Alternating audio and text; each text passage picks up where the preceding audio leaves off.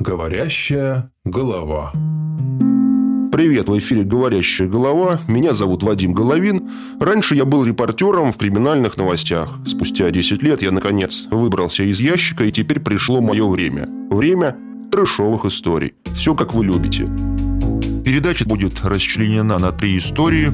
Первая история современных алхимиков. Трое студентов пытались вырастить дома дурь, но вместо курева получился автомат Калашникова. Затем расскажу о том, как школьники затроллили тетеньку до того, что она выбросила из дома всю технику и чуть не выбросилась сама. И под конец история паренька, что проиграл душу в карты и вернул ее с помощью частных детективов. Ну что, поехали. Как-то к нам обратился за помощью парень. Допустим, назовем его Павлом.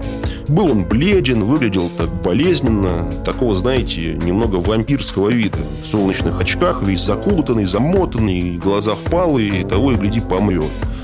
Таким Павел стал после того, как проиграл свою душу в карты, в покер. Началось все это в курсе на третьем. Ну, примерно так он рассказывал. Павел начал вместе со своими друзьями рубиться в карты – Возьмут, бывало, пивка, сигар купят в ларьке, таких, знаете, дешевеньких, с вишневым вкусом. И сидят, рубятся, покуривают, выпивают, за жизнь базарят. Словом, культурно проводят время. Денег особо, понятно, ни у кого не было. Для азарта делали небольшие ставочки, рублей по 300 с человека. В один вечер друзья, как обычно, играли в карты, кого-то на хате. Один из ребят привел своего знакомого – Поскольку все уже друг к другу привыкли, игра, знаете, становилась такой вот предсказуемой. Ну, картежники поймут. То есть важно, чтобы был новый человек как бы в этой среде. Потому что привыкаешь друг к другу. Поэтому новый человек, конечно, пришелся как нельзя кстати. Играл он действительно хорошо, и вскоре у нашего героя Павла кончились все бабки. Все он проиграл. Тогда вот этот новенький предложил нашему Павлу сыграть на его душу провели быстренько какой-то обряд, ну, как, прямо как в кино. Он рассказывал, что взяли какую-то бумажку, что-то пеплом там на нее посыпали, кровью что-то там делали. Ну, как бы я вам не советую это повторять, честно сказать, поскольку это, ну, как минимум опасно, наверное, для здоровья. Вот. Ну, в общем, как-то у них все это получилось. И пошла игра. Душу свою наш герой, как вы понимаете, проиграл. И досталась она вот этому самому новенькому картежнику. Вместе с душой он ушел и пропал. А Павел заболел. Стал чахнуть, сохнуть, на улицу перестал выходить. Видения его начали разные преследовать. Кожа побледнела. Разные другие там вещи из медицинской плоскости стали происходить. В общем, решил Павел, что всему виной вот этот самый картежник, вот этот вот искуситель, что душу его унес в кармане. Ну, разыскали мы этого картежника. Это уже там технического характера, скажем так, вопрос. Картежник при встрече, знаете, был спокоен. Двери открыл сам. Причем, что вот, честно, меня удивило, вопросу про душу совершенно он не возмутился, не удивился. Как будто его каждый день вот так вот приходит, знаете, слушай, а не ты душонку там выиграл. То есть как-то спокоен был.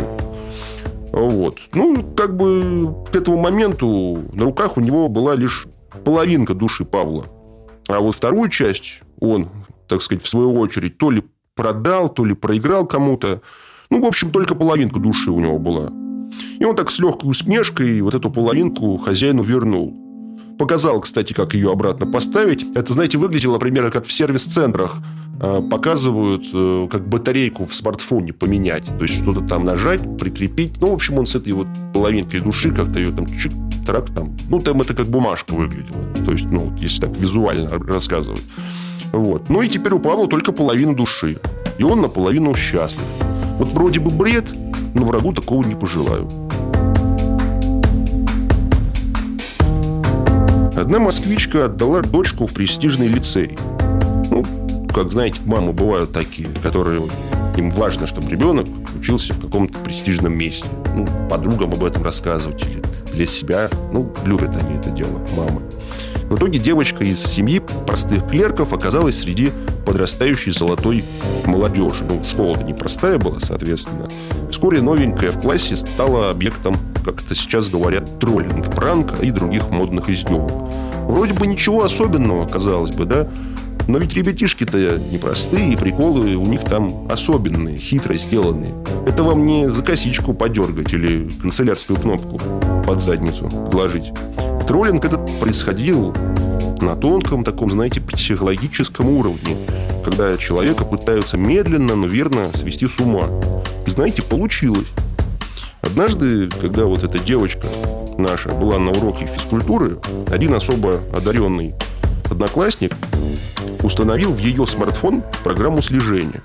Ну, такую программку найти сейчас несложно, при наличии свободных денег и особенно времени и того проще. Ну и тут понеслось. Прога это фиксировала буквально все, от смс до разговоров. Записи эти одноклассники внимательно прослушивали и на их основе придумывали свои шутки. Вот как-то сказала девочка маме по телефону, что нравится ей один мальчик. На следующий же день об этом уже знал весь класс. Сказала девочка, что ей нравятся туфли у одноклассницы. А та самая одноклассница на следующий день подарила ей эти самые ношенные туфли. Вот так прямо, знаете, еще при всех, на показ. На, дескать, забирай, все равно тебе Луи Виттон никогда не купят.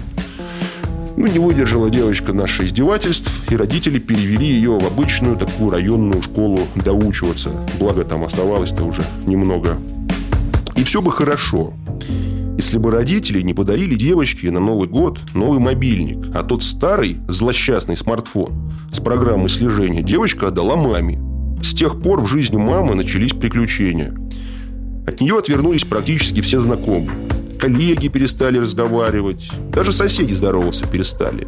Вот сосед даже, вот 15 лет, дядя Миша там жил такой, да, вот курил на лестнице. Вообще перестал общаться. Вот как будто она ему денег должна. Непонятно, да, вроде бы? А вот.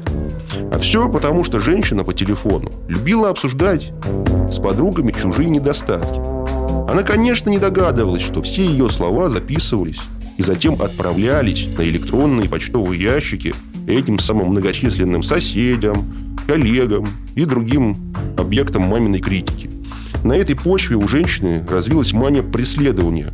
В какой-то момент она взяла все эти телефоны, просто выбросила на улицу, просто тупо сложила в пакет и взяла и отнесла их просто вот на детскую площадку, куда-то на лавочку положила. А туда же и ноутбуки, и даже электронные часы, кстати, выкинула. Недавно тоже подаренные супругом. Модные гаджеты быстро нашли новых хозяев. Их подобрали прохожие. И теперь у кого-то в кармане лежит этот самый сотовый с программой слежения.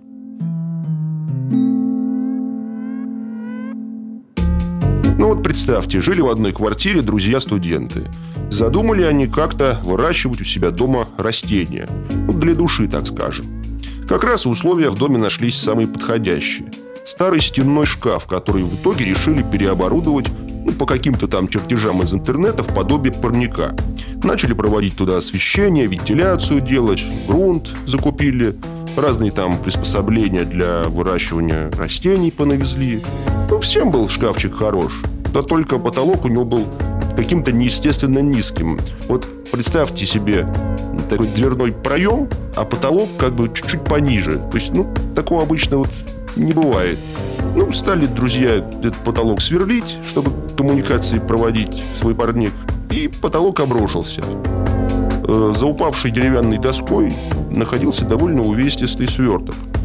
В плотной упаковке аккуратненько так лежал старый автомат Калашникова, э, югославского, кстати, производства, как сейчас помню.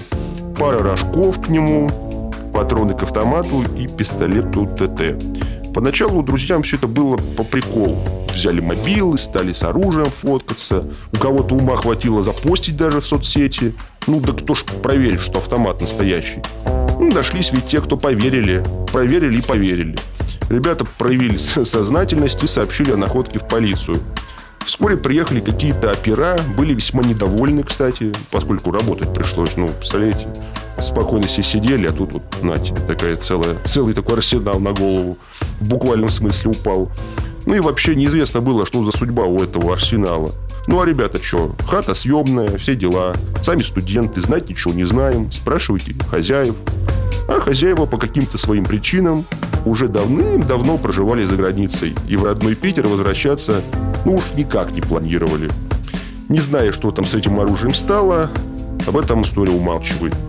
Ребята эти в итоге от постройки парника отказались, Хрен его знает, что там еще может быть замуровано. Это была «Говорящая голова» на Глаголев FM. Спасибо, до новых встреч. Глаголев FM.